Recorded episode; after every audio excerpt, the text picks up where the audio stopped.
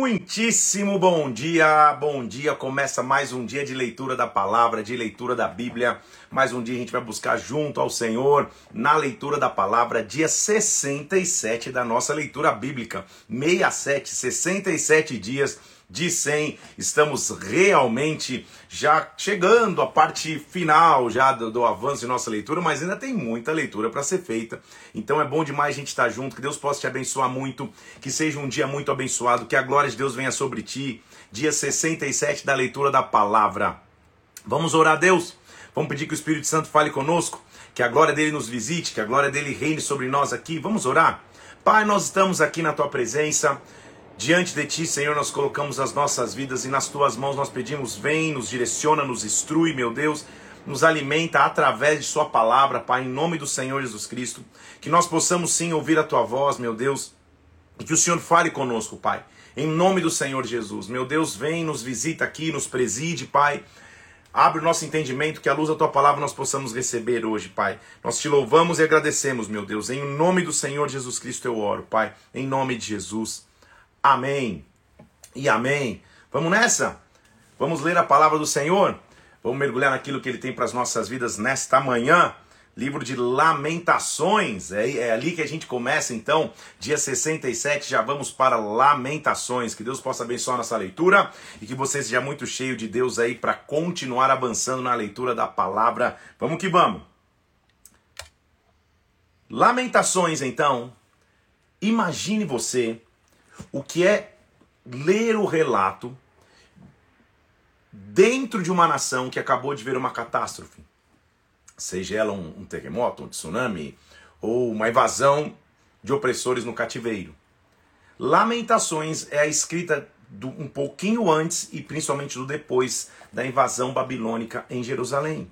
Evidente como o próprio nome diz, Lamentações, que, que, que, que é traduzido dessa forma, a palavra lamentações, na verdade, tem, pode significar como, ou explicação de como aconteceu, ou até mesmo ai, os ais, as dores, os julgamentos.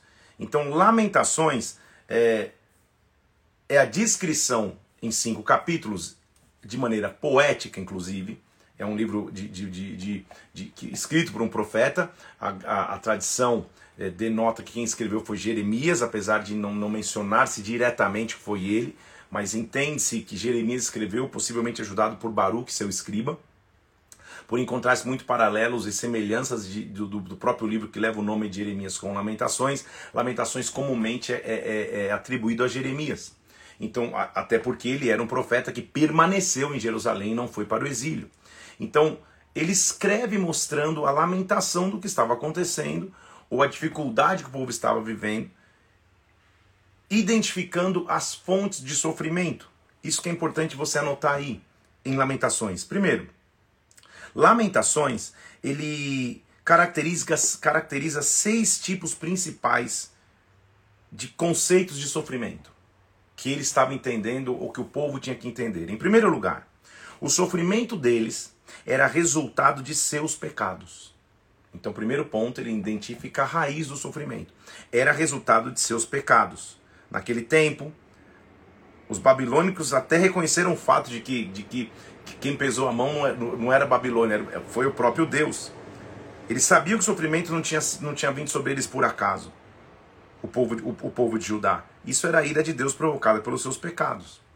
Então, primeiro ponto que justifica o sofrimento é o próprio pecado do povo. Lembra que uma das funções do profeta, inclusive, é anunciar a, a, as consequências de não ter aliança com Deus. Então, então, primeiramente, então, o sofrimento era resultado de seus pecados. Em segundo lugar, o sofrimento era causado por Deus e não por seres humanos.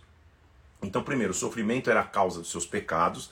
Segundo, o sofrimento era causado por Deus e não por seres humanos. Os babilônios eram simplesmente é, é, fantoches, eram instrumentos nas mãos de Deus. A gente já leu isso aqui em Jeremias mesmo ele dizendo isso, que Babilônia foi uma taça de ouro na mão, na, na mão de Deus que ele moveu do jeito que quis e depois ele mesmo derrubou a Babilônia.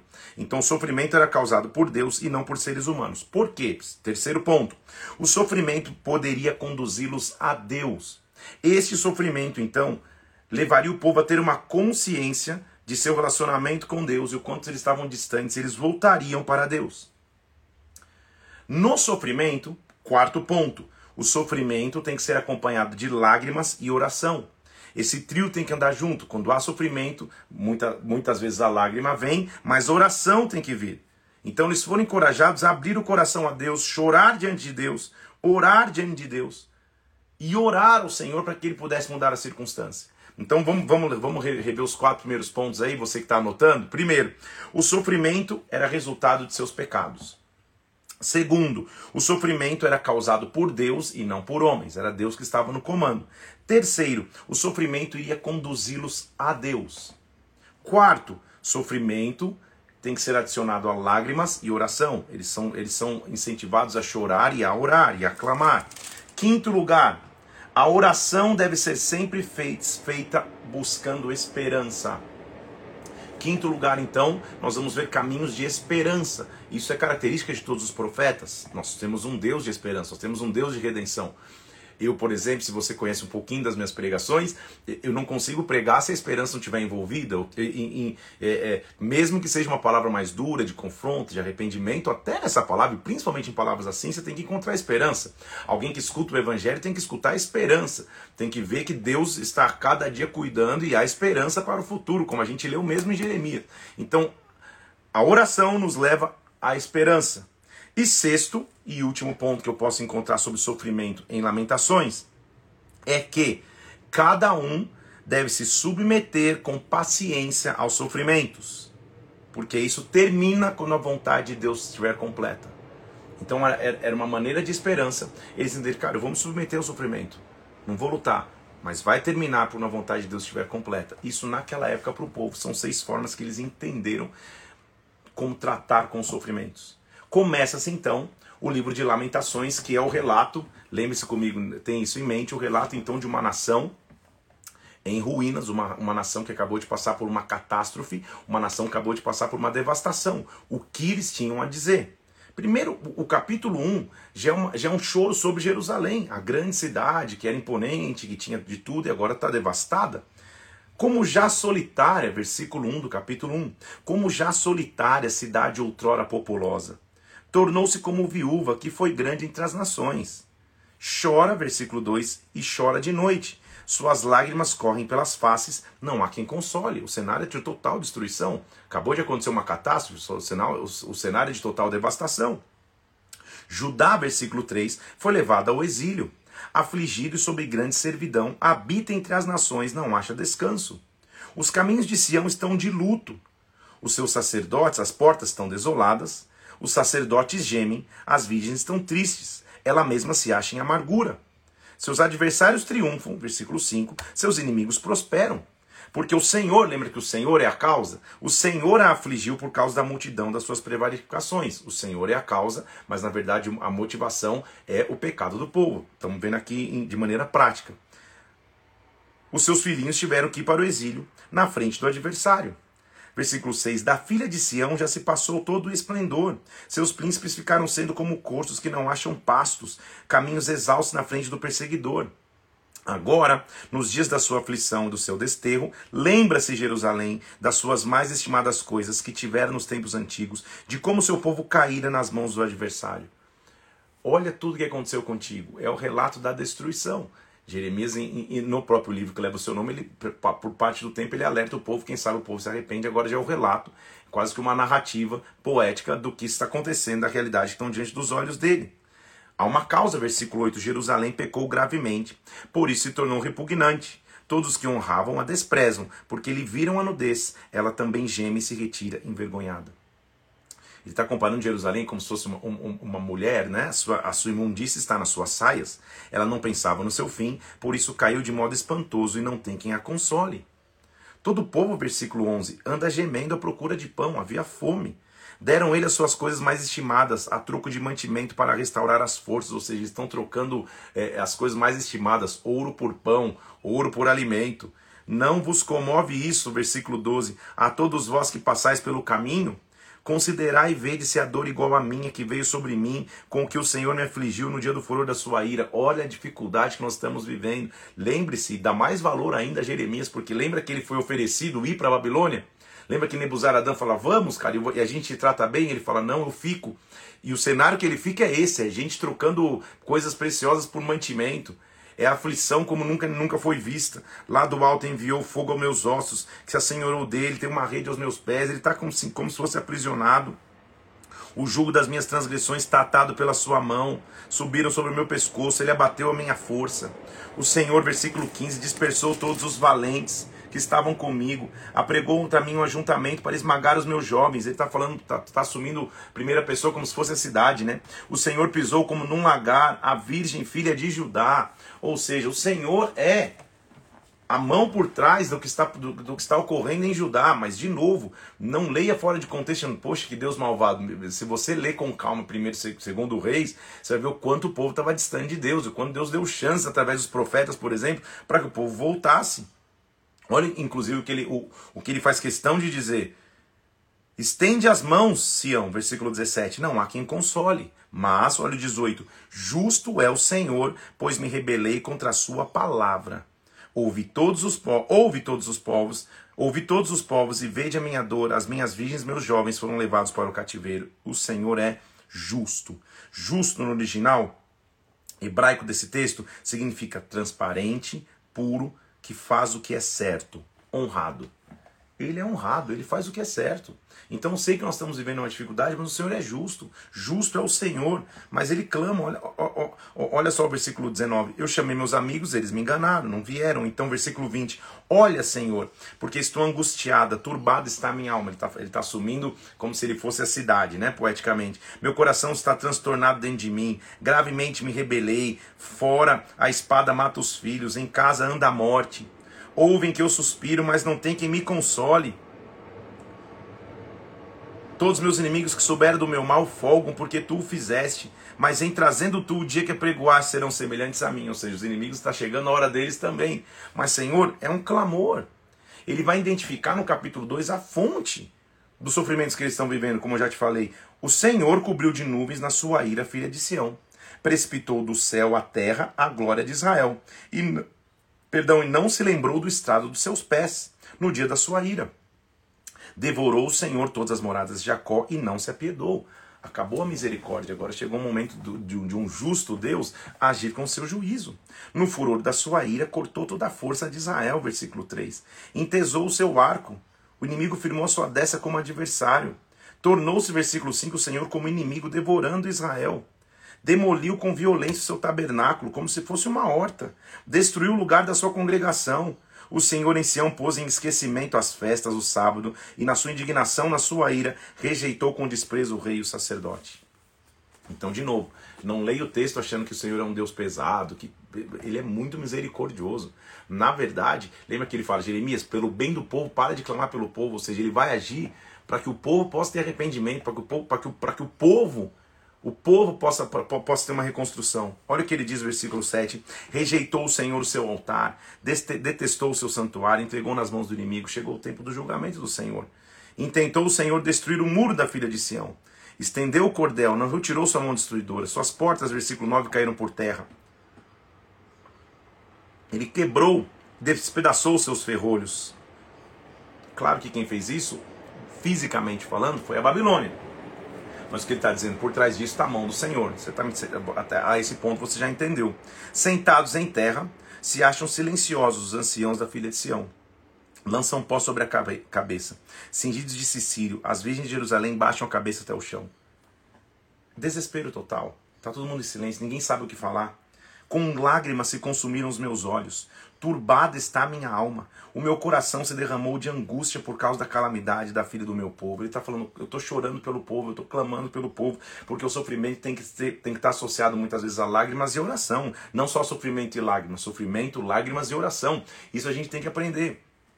Se o sofrimento só está associado a lágrimas, a gente só fica chorando, quieto, é depressivo num canto, angustiado num canto. Agora, sofrimento leva lágrimas, mas as lágrimas levam a oração. Ele está clamando ao Senhor. Meu, meu, eu estou vivendo em, em, angústia, mas, olha o que ele diz. Grande como o mar é tua calamidade, versículo 13. Quem te acudirá? Os teus profetas anunciaram visões falsas, absurdas, não manifestaram a tua maldade. Todos que passam pelo caminho batem palmas e assobiam, como se dissesse: Meu Deus do céu, é, é, essa é a expressão. Balançam a cabeça sobre a fila de Jerusalém. É esta cidade que denominavam formosura e alegria para a terra. Olha como mudou o cenário. A cidade que era uma alegria, que era formosura, olha o que está acontecendo com ela. Todos os teus inimigos abrem a boca contra ti. Fez o Senhor o que intentou.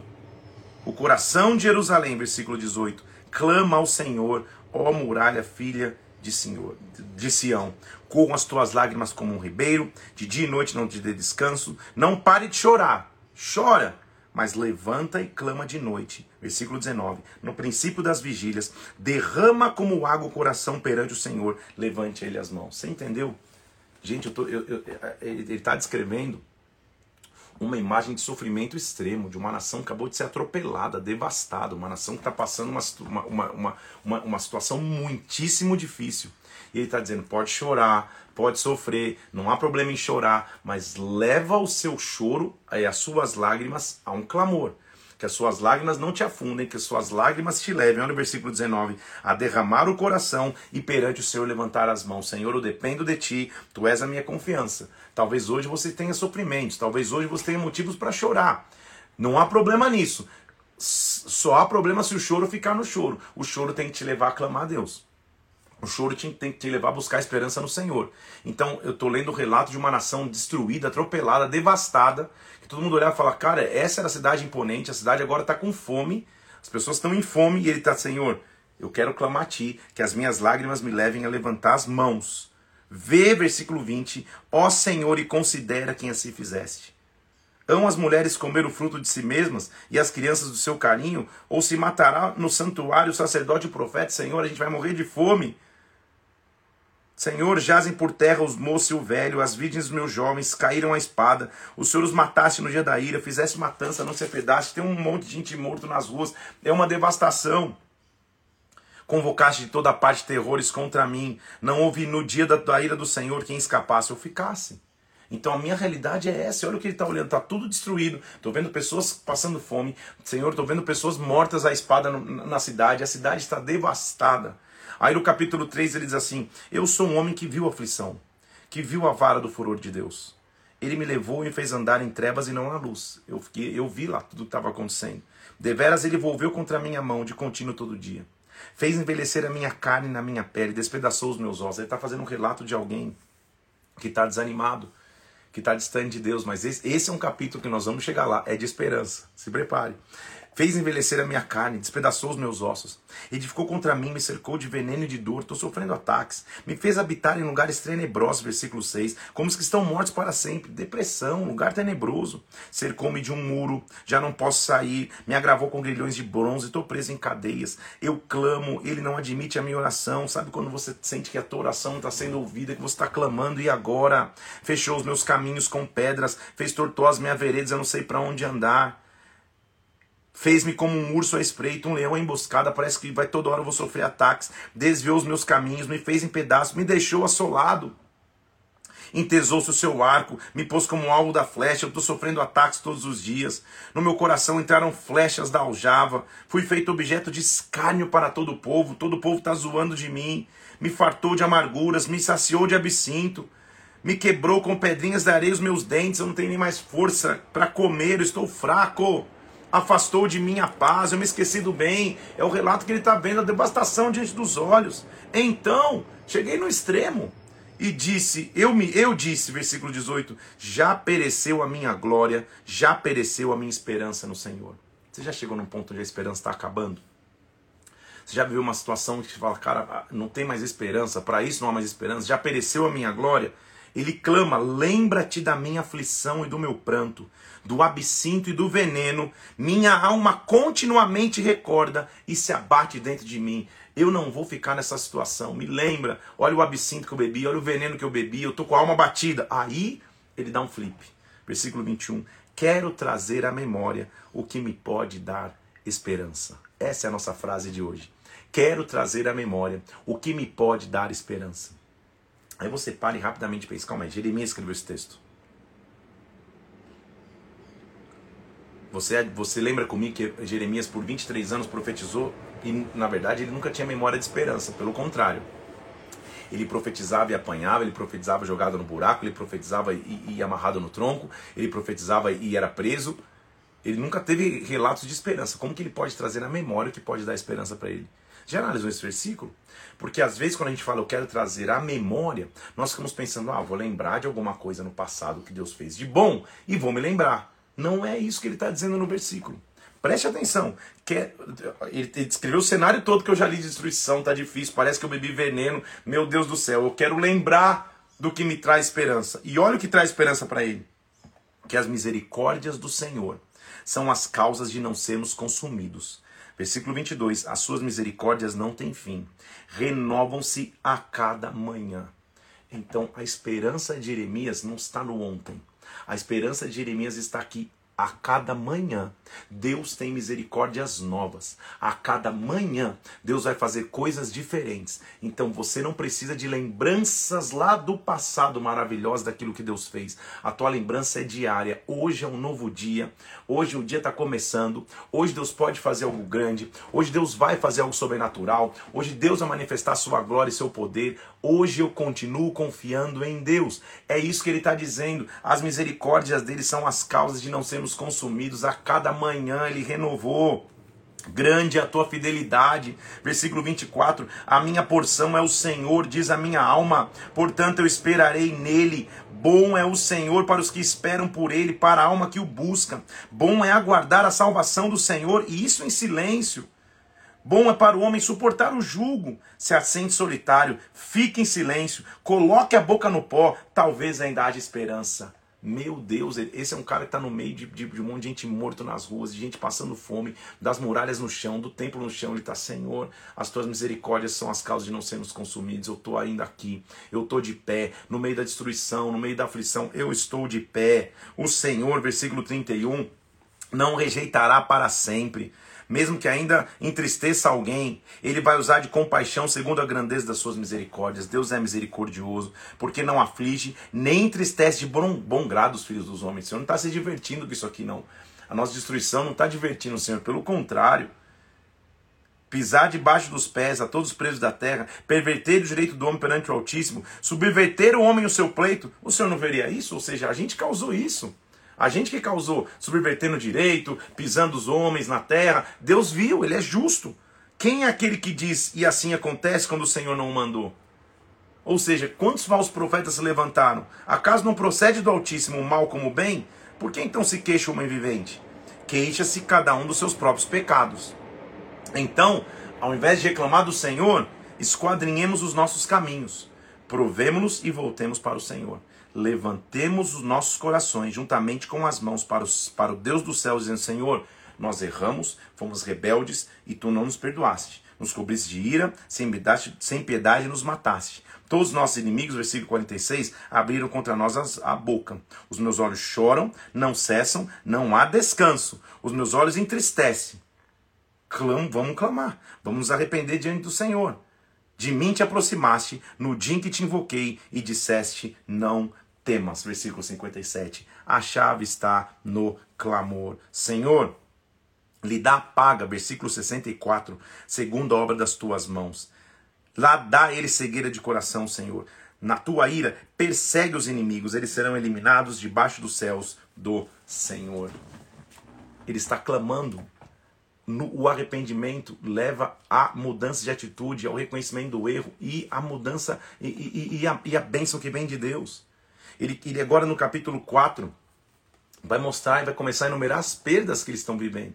Ele está olhando o cenário de destruição e está dizendo como se escureceu o ouro, como se mudou o ouro refinado, como estão espalhadas as pedras do santuário pelas esquinas de todas as ruas. Ele está olhando, ele pensa, eu penso, pensa no cara sentado lá, com o MacBook dele aberto, olhando, cara, olha o ouro, o ouro que tinha que toda a imponência do templo de Salomão, como está escurecido como, tá, como, como caiu, como as pedras estão todas espalhadas. Os nobres filhos de Sião, versículo 2, comparáveis a puro ouro, agora são reputados por objetos de barro, obra das mãos do oleiro, está todo mundo quebrado. Até os chacais dão o peito, até os chacais dão o peito, dão de mamar a seus filhos. Mas a filha do meu povo tornou-se cruel como os avestruzes do deserto. Até o chacal, que era um animal que, que, que era considerado um, um, um, um, animal aproveitador, devorador de rebanhos, até os chacais até um animal mau, ruim, pode dar de mamar aos seus filhos e a gente está aqui passando fome. A língua da criança que mama fica pegada pela sede. Ao céu da boca os meninos pedem pão, ninguém tem que o dar. Miséria. Os que se alimentavam de comidas finas desfalecem nas ruas. Os que se criaram entre a escarlata, os grandes mantos, se agora se apegam aos monturos, ao lixo. Maior é a maldade da filha do meu povo do que o pecado de Sodoma. Aí está a causa. De novo, Deus não está se alegrando com isso. Ele não está feliz com esse sofrimento. Mas o povo causou esse sofrimento sobre si. Se escureceu-lhe o aspecto mais do que a fuligem. Felizes foram vítimas, mais felizes, versículo 9, foram as vítimas da espada do que as vítimas da fome, porque essas definham. A fome está gigantesca. Posso, posso ler um extremo aqui, só para você entender o, o extremo que eles estavam vivendo? Se prepara aí para você ver. Chegaram ao extremo. A mão das mulheres, versículo 10, outrora compassivas, cozeram seus próprios filhos e lhes serviram de alimento na destruição da filha do meu povo, ou seja, meu Deus do céu. Não estavam antes oferecendo filhos a altares pagãos? Olha o que eles estão tendo que fazer agora. Olha, olha que degradação gigantesca. De novo, Deus não está feliz com isso.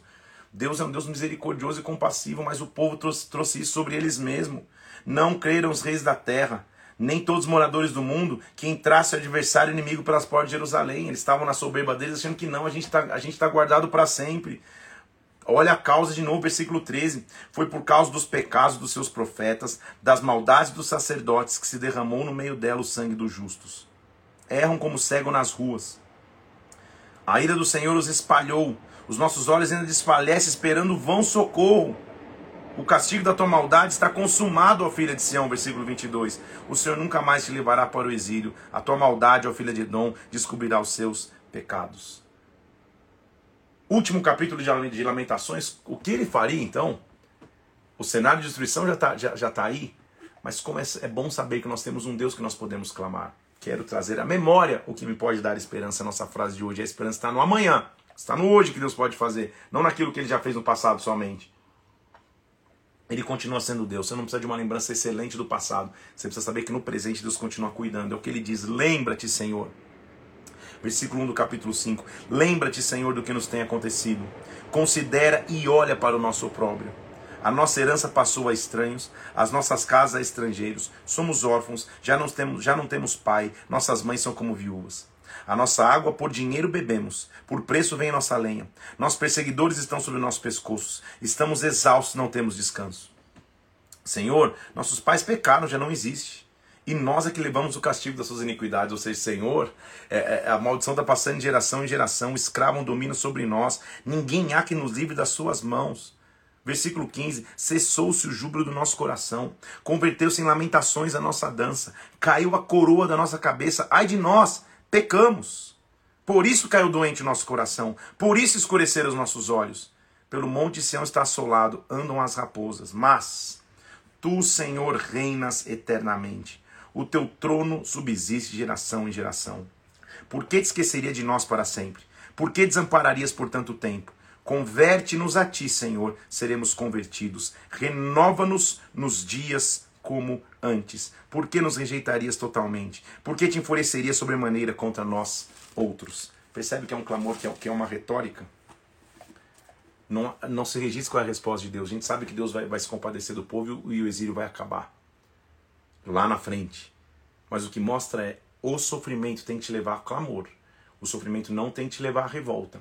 O sofrimento não tem te levar, por que isso? Por que? Calma aí, não transfere a culpa. Não é, não é Deus o culpado, nós somos. É, é, é isso que Jeremias está mostrando. Não é Deus que está culpado. Deus não está feliz com isso, não. Deus não está tá agradado lá de cima, falando, nossa, que, que coisa maravilhosa ver o meu povo sofrendo, ver, ver o extremo da fome alcançando, ver, ver situações inimagináveis acontecendo, ver as pedras no chão. Não, não, não. Mas essa situação, esse sofrimento, está nos levando a Deus. Então, eu fiz um esqueminha aqui de, de, de, de, de, de etapas para você poder anotar. O pecado leva ao sofrimento. O sofrimento leva às lágrimas. As lágrimas nos levam à angústia. Tudo bem? Então, o sofrimento, a, as, o pecado traz o sofrimento. O sofrimento, as lágrimas. As lágrimas, a angústia. A angústia, Agora são aqueles dois caminhos, tá? Se a angústia te leva ao pecado, perdão, te leva à revolta, a revolta vai te levar ao pecado, que te leva ao sofrimento, que te leva às lágrimas, que te leva à angústia. Se você ficar na revolta, o ciclo não acaba. Tudo bem? Agora, se depois do sofrimento vem as lágrimas e a angústia, a angústia tem que te levar ao arrependimento. Arrependimento é reconhecimento do teu erro e mudança de comportamento. O arrependimento vai te levar à oração. A oração vai te conduzir à esperança. A esperança vai ativar a tua fé a tua fé vai te trazer renovo. Bonito esse esquema aí, gente. Bonito, hein? Então vamos ler, vamos, vamos, lembrar de novo. Até eu vou me lembrar aqui. A base é o pecado. O pecado traz o sofrimento. O sofrimento me leva às lágrimas. As lágrimas me levam à angústia. Fico angustiado. A partir da angústia agora, é importante decidir o que fazer. Se você vai para revolta, a revolta te faz voltar ao pecado, que te faz voltar ao sofrimento, que te faz voltar às lágrimas, que te leva para nova angústia, que te leva de novo à revolta, que te leva a pecados, mas e assim vai. Tudo bem? Esse é o ciclo do pecado. Ponto. Se você pecou, não se arrependeu, não, não, não, não, não se converteu, não mudou, mudou a atitude, o pecado te traz sofrimento, que te leva a lágrimas, que te leva a angústia. Mas aí agora, ao invés da revolta, é hora da angústia te levar ao arrependimento, que é reconhecimento do erro e mudança de comportamento. O arrependimento te leva à oração. A oração te leva a ter esperança. A esperança te faz ter fé. A fé te oferece renovo. Vem renovação. Todos os dias as misericórdias do Senhor se renovam, mas se você cumprir esse ciclo. Você entendeu? Que maravilha de Deus? Eu fui, eu repeti aqui para você ter chance de anotar. Então, todo mundo vai pecar. O que você vai fazer com a consequência do pecado, aí é a tua decisão. Ou o pecado vai te levar a arrependimento, que vai te levar à oração, que te leva finalmente à renovação da sua fé, ou você vai ficar na revolta achando que o culpado é Deus e o porquê Deus isso, porquê Deus aquilo, e aí você vai ficar nesse ciclo. Então esse ciclo tem que ser quebrado para que você receba renovação. Eu quero trazer à memória o que me pode dar esperança. Assim termina Lamentações e nós vamos começar Ezequiel. Ezequiel é um grande desafio, porque Ezequiel é um livro de um profeta que, que, que chega a ser até é, psicodélico, exótico nas, na, nas, nas suas visões e nas suas atitudes. Ele é o profeta raiz, raiz mesmo. Um cara que faz atos proféticos que envolvem ele mesmo. Ele, às vezes, sofre nos atos proféticos que ele faz. Diferente de Jeremias, que foi um profeta que ficou em Jerusalém ele não foi para o exílio babilônico, ele ficou. Você, a gente aprendeu isso ontem. Ele ficou, durante o tempo foi levado à força para o Egito, mas voltou a Jerusalém, ou seja, ele não viveu o cativeiro. Ezequiel, contrário a Jeremias, ele vai entre os cativos na Babilônia. Então as visões que ele tem são visões para os cativos na Babilônia e também de alerta aos que ficaram em Jerusalém. É uma outra perspectiva, então. Jeremias, como a gente acabou de ver em Lamentações, está escrevendo da devastação e do extremo sofrimento que eles ficaram em Jerusalém. Agora, Ezequiel está mostrando para uma geração de cativos em quem eles deveriam se apoiar. Não no desânimo, mas em sim na glória. A visão que Ezequiel tem de glória de Deus é algo que nenhum profeta tinha ido até, tão, até agora tão profundo. A gente tinha visto relatos lá atrás de Moisés que viu o Senhor face a face, que a glória de Deus vinha sobre o monte, que, que a nuvem de Deus vinha, mas o relato de glória de Deus, a perspectiva que ele está vendo de glória de Deus é algo muito pioneiro no, no Antigo Testamento. Ele vai mostrar, inclusive, a glória de Deus se movimentando. Como se dissesse, tudo tudo parece ter parado, a nação parece estar destruída, mas a glória de Deus não para. A glória de Deus continua indo de um lado para o outro. Então Ezequiel tem muitas visões e a gente vai ver nele aqui. O livro, na verdade, ele é dividido em três sessões. Do capítulo é, é, é, é, é do 1 ao 3, na verdade, do começo, a gente vai ver as visões de Ezequiel e o que, que ele está vendo acontecer sentado entre os cativos. Do 4 ao 24, a gente vai começar a ver o julgamento sobre Judá. do 25 ao 32, o julgamento das nações ao redor de Judá, das nações pagãs. E, como todo bom profeta, do 33 ao 48, as futuras bênçãos que vão vir da aliança de Deus com o povo. Mais uma vez, como, como fez Jeremias, Ezequiel vai mostrar a responsabilidade do indivíduo.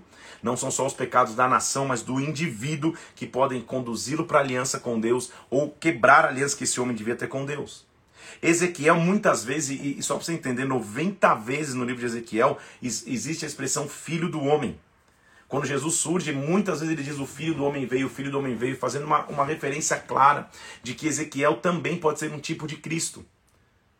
Ezequiel, ele, ele, ele, ele é considerado um tipo de Cristo porque ele é aquele que vê a, a, a descida de glória. Assim como a glória viria sobre Jesus lá no Jordão, a glória vai vir sobre Ezequiel sentado à margem de um rio na Babilônia, no meio do cativeiro. Ezequiel então vai ter visões e atitudes que parecem até incompreensíveis, mas se você cons consegue entender o todo então e o contexto, aí você vai entender. Então, Jerusalém é invadida, é saqueada e destruída, é, são levados os cativos. Ezequiel está sentado junto ao rio Quebar, na Babilônia, no meio dos cativos, ali o seu livro começa, ele tendo uma visão. Ezequiel capítulo 1, versículo 1. Aconteceu que estando eu no meio dos exilados, junto ao rio Quebar, os céus se abriram e eu tive visões de Deus. Então, primeira coisa, o que, que Deus estava mostrando para Ezequiel? Ezequiel, no cativeiro, não olhe ao teu redor, olhe porque os céus vão se abrir. Os céus vão se abrir. Eu fiz uma série de pregações, está no meu YouTube, se chama Saindo do Cativeiro. E minha base foi Ezequiel, então você vai poder escutar com calma essas pregações, né? Vai ver que eu preguei sobre Ezequiel ele abre os olhos e ele, cara, não vou enxergar o cativeiro, eu vou enxergar os céus abertos. E veio expressamente a palavra do Senhor Ezequiel, versículo 3. O sacerdote na terra dos caldeus, ele era sacerdote na Babilônia. Junto ao rio Quebar, esteve sobre ele a mão de Deus. E olha o que ele viu. Versículo 4. Olhei, vi um vento impetuoso, uma grande nuvem, um fogo ao seu redor, um resplendor dela, um metal brilhante que saía do meio do fogo e do meio da nuvem saía a semelhança de quatro seres viventes que tinham a aparência de um homem. De novo, são, é uma visão muito sobrenatural que ele está tendo. Ele está tendo uma visão. Eu, eu, eu amanhã vou, vou trazer para você a, a, uma figura dessa visão, só, só para você ver. Ele está olhando ali, está vendo então uma glória sobrenatural, um derramar sobrenatural. O povo está cativo, mas a presença de Deus não pode ser contida. A glória de Deus não pode ser para, para, paralisada. Ele vê um, um, um, do meio do fogo quatro seres viventes, cada um com quatro rostos, com quatro asas. É algo perfeito, completo, são quatro, cada, cada, cada, cada um tem uma face. Suas pernas eram direitas, seus pés como de bezerro. Ele, ele tá vendo e tem tudo simbologia aqui. Debaixo das asas tinham mãos de homens, rostos, asa. Os seus rostos eram, olha lá, como de homem à direita. Quatro tinham rosto de leão, à esquerda boi e águia. Então é homem, leão, boi e águia. São quatro seres viventes, como quatro são os evangelhos. Eu vou, eu vou entrar nisso quando eu falar nos evangelhos também. Cada um com uma característica: o homem, o boi, o leão e a águia. Ele está vendo esta glória vindo em sua direção, cada qual andava para a frente, para onde o Espírito havia de ir. Iam e não se viravam, cada um ia numa direção. O aspecto era como brasa, semelhante a tochas. Eu vi os, vi os, seres viventes, versículo 15, versículo 14, perdão, os seres viventes zigue-zagueavam zigue semelhante a relâmpagos, ou seja, era uma glória que não parava. Não parece ter a ver com o cenário que eles estão vivendo. O cenário, eles estão cativos, sentados na margem de um rio, falando, e agora? Acabou a esperança. Mas a glória de Deus está de um lado para o outro. Deus não parou, a glória dele está agindo. Viu seres viventes, havia uma roda na terra, suas estruturas eram brilhantes. Era, ele está vendo o, que ele tá. Eu vou te mostrar depois a, a, a, a, a ilustração, não está aqui comigo, vou te pegar depois. Eram. eram ele está vendo o primeiro carro da história. Quatro seres viventes, rodas. E eles estão indo para um lado para o outro, subindo, descendo, para onde ele quer, eles vão. Andando, podiam ir, versículo 17, nas quatro direções. Suas cambotas, suas rodas eram altas, metiam medo. Nas quatro rodas estavam cheios de olhos ao redor. É uma visão realmente psicodélica, porque ele está tentando descrever com palavras humanas uma visão celestial. Agora, olha o que ele diz, versículo é, 22. Sobre a cabeça dos seres viventes havia algo semelhante ao firmamento, o céu, como um cristal brilhante que metia medo Andando eles, ouviu o tatalar das asas, a voz de muitas águas, e ouvi a voz do Onipotente. O que ele está vendo então, gente? Está tendo uma visão do trono. É a glória conduzindo acima do firmamento o onipotente. Ele está vendo Deus vindo se mover. Ou seja, Deus não está parado. Deus está acima da Babilônia, por cima do firmamento. Versículo 26. Havia algo semelhante a um trono. Um trono estava sentado sobre ele a figura semelhante a um homem. Ele está vendo o Senhor sentado no trono e a glória dele se movendo. Você não precisa entender em detalhes, aqui principalmente numa live, numa live que, que de uma hora, não dá para explicar todos os detalhes e os aspectos da visão de Ezequiel, mas olha que coisa maravilhosa, gente. Ele está vendo os quatro seres viventes, cada um representando uma face, cada um é uma face que representa Jesus Cristo, a gente vai entrar isso nos evangelhos. Ele está vendo o firmamento e um trono e rodas vai para um lado, vai para outro, sobe e desce, ou seja, uma visão 3D, 4D, 6D, sei lá, que LED, qualquer coisa que ele estava tendo uma visão sobrenatural da glória de Deus se movendo. Via metal brilhante como fogo ao redor dele dos seus lombos para cima, dos seus lombos para baixo era um fogo e um resplendor. Esta era a aparência como aspecto do arco no dia de chuva. O arco-íris, que era o símbolo da aliança, estava ali. Esta era a aparência da glória do Senhor. Quando eu vi isso, eu caí com o rosto em terra para ouvir a voz que eu falava. Então, ele está sentado na margem do rio da Babilônia. Do lado dele está todos os cativos. Devia ser uma tristeza lascada, todo mundo triste, falando: e agora? O que será de nós?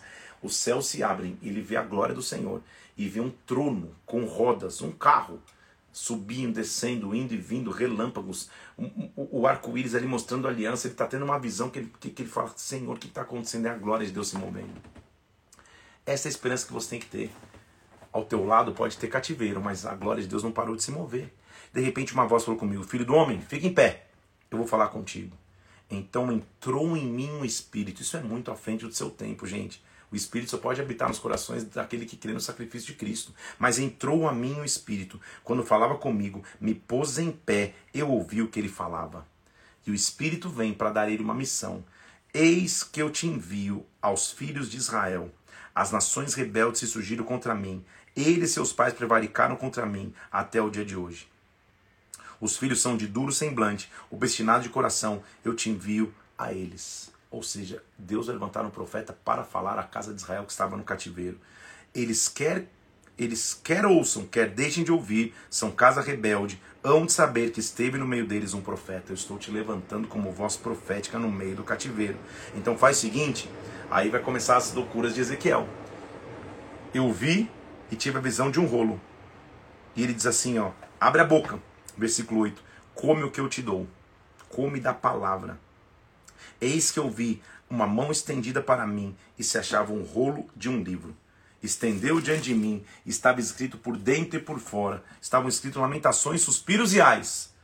E ele me disse, filho do homem, come o que você achar. Eu abri a boca, versículo 2 do capítulo 3. Ele me deu de comer o rolo, eu comi e era doce como o mel. O profeta se alimenta da palavra. Homem e mulher de Deus se alimentam da palavra. É o que nós estamos fazendo há 67 dias. Nós estamos comendo da palavra. E ela é doce como mel. Ela é mel para os nossos lábios. Lembre-se que ele está no meio do cativeiro. Então Deus, depois que ele comeu a palavra, está alimentado, ele falou: Filho do homem, vai, entra na casa de Israel e diz as minhas palavras. Você não é enviado a um povo de, de, de, de, fala estranha e difícil, mas você é enviado à casa de Israel. Israel não vai ficar sem profecia no meio do cativeiro. A casa de Israel, versículo 7, não te dará ouvidos, porque não quer dar ouvidos a mim, pois toda a casa de Israel é fonte obstinada e dura de coração. Eu sei, mas vai aos, aos do cativeiro, versículo 11, quer ouçam ou não, fala, assim diz o Senhor. Levantou-me o espírito, eu ouvi Ouvi um estrondo por trás de mim e uma voz que dizia: Bendita seja a glória do Senhor. O Espírito me levantou, eu fui, fui até o Abibe, fui aos do exílio, fui aos que estavam no rio Quebar, passei a morar junto eles, por sete dias sentei atônito. Ele ficou sete dias quieto, não conseguiu nem abrir a boca. Ele ficou, cara, que experiência essa que eu tive? Sete dias até que Deus o levanta. Você não vai ficar quieto, não. Eu te coloquei, versículo 17, como atalaia sobre a casa de Israel. Da minha boca vai ouvir a palavra e os avisará da minha parte. Atalaia era que ele ficava no muro da cidade para anunciar quando vinha um perigo, quando vinha alguém, ele, ele avisava. Então eu te coloquei como um atalaia, você é alguém que vai avisar. Se você não avisar, o sangue desse povo vai estar na tua mão. Avisa do que eu estou falando, vai e eu vou falar contigo. A glória do Senhor veio sobre mim. Agora nós vamos ver a, a, a profundidade da chamada de um profeta. Ezequiel leva a outro, a outro nível os atos proféticos e o uso de sua profecia. A gente viu Jeremias, por exemplo, usando julgo, a gente viu Jeremias é, é, é, é fazendo coisas importantes ali, é, é, enterrando o cinto de linho. A gente viu vários profetas fazendo coisas fortes. A gente viu o profeta uh, andando sem roupa para dizer que assim que ia ficar a nação, mas agora o que, o que, o que, o que Ezequiel vai começar a fazer já, já é bem mais profundo, né? Capítulo 4, ele diz: Faz um ato profético, pega um tijolo, coloca diante de ti e escreve no tijolo cidade de Jerusalém. Faz um cerco contra o tijolo, versículo 4. Edifica contra fortificações, levanta tranqueiras, faz um tipo uma maquete para mostrar como Jerusalém está cercada. Toma uma assadeira de ferro, coloca entre o muro da cidade e olha o que, que, que, que, ele teve que fazer, versículo 4. Deita sobre o teu lado esquerdo, fica deitado do lado esquerdo, põe a iniquidade da casa de Israel sobre ele, conforme o número do dia que você se deitar sobre ele, assim vai ser a iniquidade da casa de Israel. Porque eu dei os anos da tua iniquidade, segundo os números dos dias, 390 dias, e levará sobre ti a iniquidade da casa. Ele ficou deitado sobre o seu lado esquerdo 390 dias. Não há indício que ele tinha ficado deitado sem se levantar, né? Mas a grande parte do dia ele passava deitado. Quando você tiver cumprido esses dias, você vai virar para o outro lado e vai deitar sobre a iniquidade da casa de Judá 40 dias. Então faz, faz a conta aí. 390 mais 40 dias. Ele ficou deitado. 390 dias de um lado, mais 40 dias do outro. Quanto que dá? 430, é isso? 430 dias. Ele ficou deitado ficou deitado de um lado, deitado de outro, que era, que era o símbolo de quanto tempo Israel e Judá iam ficar presos, iam ficar cativos. Eis que te prenderei com cordas, você não vai virar nem para um lado nem para o outro, até que se cumpra o dia do teu cerco. Toma trigo, toma cevadas, lentilhas, coloca numa vasilha, se alimenta disso.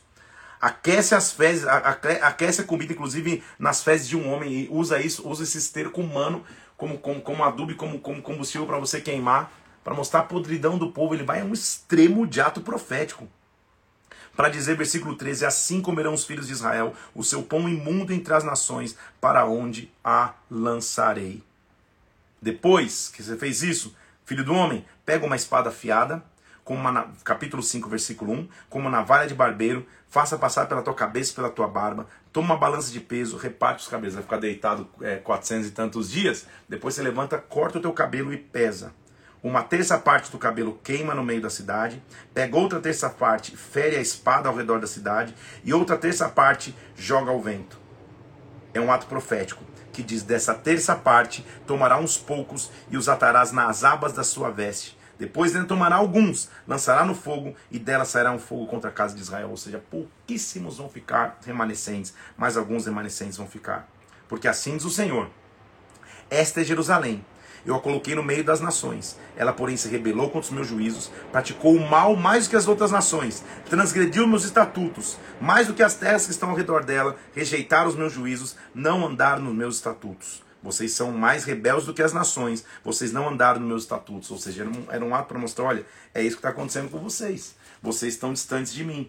Agora, tão certo como eu vivo, diz o Senhor, versículo 11, Pois que profanaste meu santuário com coisas detestáveis, eu, eu retirarei sem piedade os olhos de ti e não te pouparei. Há uma idolatria contra Israel e ele vai, é, é, que, Israel fazia, por isso ele tem que profetizar contra Israel.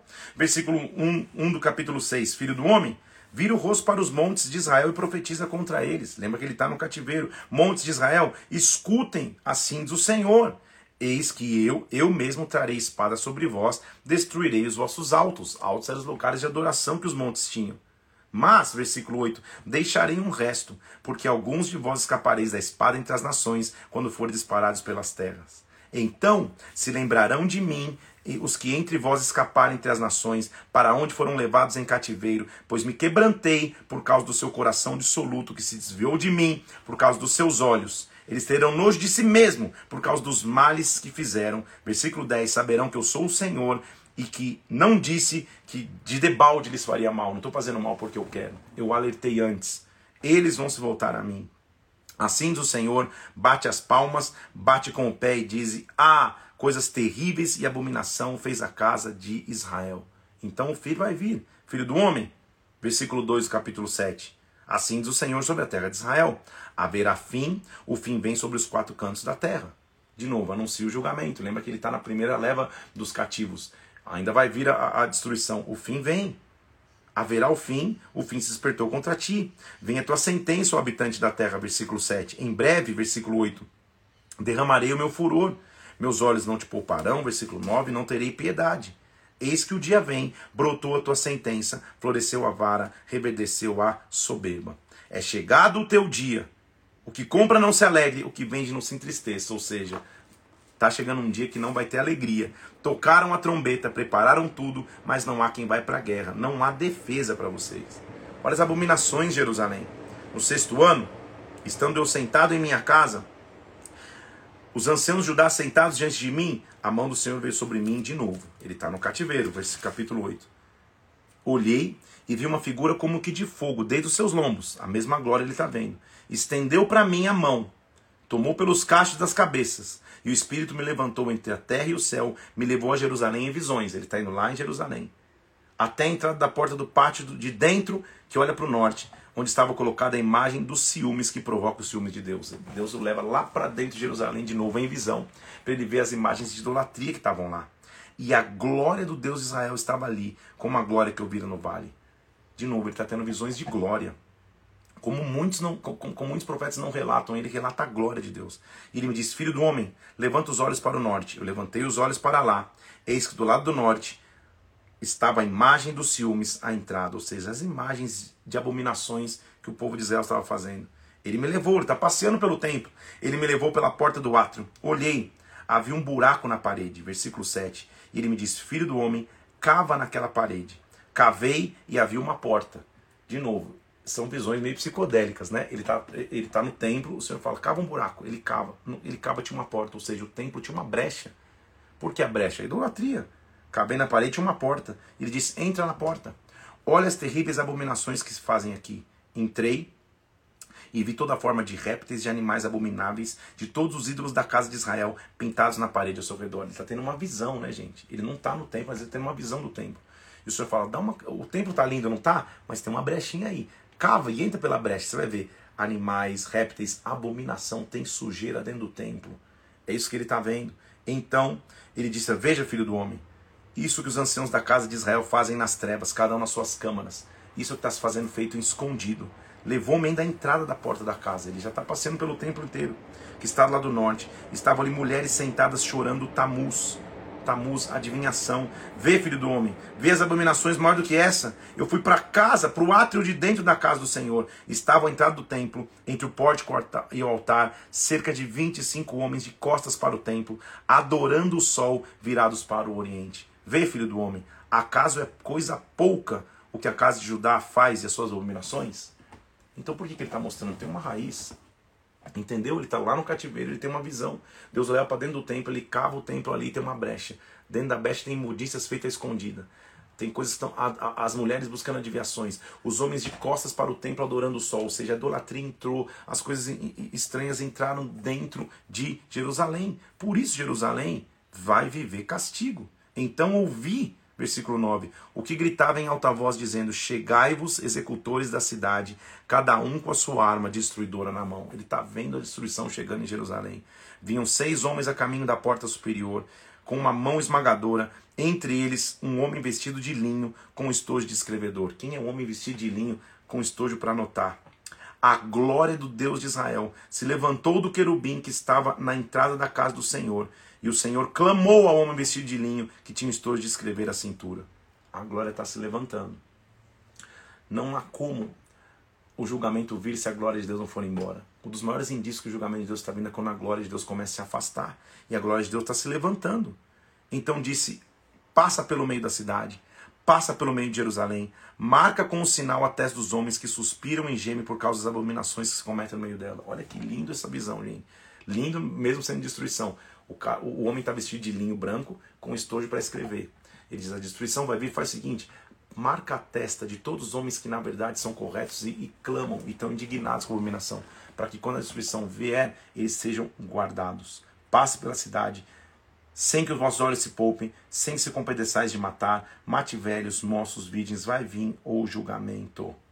Havendo eles matado, e ficando eu de resto, versículo 8, caí com o rosto em terra e disse: Senhor, dar-se o caso que o Senhor vai destruir também o restante de Jerusalém? E ele me respondeu: A iniquidade da casa de Israel e de Judá é excessivamente grande. O Senhor abandonou a terra, o Senhor não nos vê. E eis que eu olhei, e o homem que estava vestido de linho, cuja cintura estava estojo de escrevedor, relatou dizendo: Fiz como me mandaste. Nossa, nossa, nossa leitura de hoje termina no capítulo 10, com ele olhando e vendo no firmamento que estava acima dos querubins, a mesma visão que ele tinha tido, com uma pedra de safira semelhante a um trono. E falou ao homem vestido de linho, dizendo: Vai, coloca-se entre as rodas, vá debaixo dos querubins, enche a mão de brasas acesas e espalhe sobre a cidade. Está vindo o julgamento sobre a cidade, as brasas vindo sobre a cidade. Os querubins estavam do lado direito da casa. Entrou o homem e a nuvem encheu o ato interior. Então se levantou a glória do Senhor de sobre o querubim, foi para a entrada da casa. A casa se encheu da nuvem a glória do Senhor veio sobre a casa, a asa dos querubins se ouviu, a voz do Todo-Poderoso veio. Ele está invadindo agora. Estendeu o querubim uma mão entre os querubins com fogo, colocou nas mãos do homem que estava vestido de linho e saiu. Eis que olhei, versículo 9, e as quatro rodas junto aos querubins, uma roda a cada querubim, aquele carro tá, tá, tá andando de novo, eu vou trazer a figura do carro para você. Quanto ao seu aspecto, tinham as quatro a mesma aparência. Era como se estivesse uma roda entre a outra. Era onipresença. Todo lugar está a presença de Deus. Andando elas, iam por quatro direções, não se viravam, está indo para tudo quanto é lugar. Ele está vendo a glória de Deus vindo sobre a cidade. E aí, o mais triste vai acontecer antes da destruição ocorrer. Então, versículo 18: Saiu a glória do Senhor da entrada da casa e parou sobre os querubins. A glória já não está no templo ela voltou sobre os querubins, sobre aquela visão. Os querubins levantaram as suas asas, se elevaram da terra à minha vista. Quando saíram acompanhados pelas, pelas rodas, pararam à entrada da porta oriental da casa do Senhor, e a glória do Deus de Israel estava sobre eles. A glória estava lá dentro do templo, agora já está só na entrada. Percebe como a glória está saindo? Ela está fazendo o, o, o, o, o, a, o trajeto contrário. São esses seres viventes que vi debaixo de Deus, junto ao rio Quebar. Fiquei sabendo que eram querubins. Cada um tinha os seus rostos, asas. Essa era a aparência daquilo que eu vi junto ao rio Quebar, cada qual andava na sua frente. Ezequiel é desafiador. Eu sei que não é uma leitura fácil. É importante você entender o contexto e aí você vai mergulhando a fundo nos textos. Ele tem visões psicodélicas, mas a visão principal dele é Deus move-se através de glória. Então, o principal filtro o principal parâmetro, parâmetro, se Deus está comigo, é glória. Que a glória de Deus não se mova. Que eu possa não ser como aquele que, que quando o, o profeta é chamado, vai lá para dentro do templo, vai lá ver. O templo tá lindo, tá bonito, mas dá uma cavocada na parede aí. Vê se não tem uma, uma brecha. Ele olha a brechinha, um buraco. Na verdade, quando ele olha o buraco, já virou uma porta. É, é, é, é filme Matrix. É, é, é, visão psicodélica. Quando ele entra na porta, tem répteis, tem, tem, tem, tem, tem, tem imundícies, tem coisa acontecendo lá dentro, então tem coisas em oculto. Aí a glória começa a sair. De dentro da casa, vai para a porta, da porta já está sobre os querubins. Esta é a pior situação que alguém pode ter sem glória de Deus, sem presença de Deus.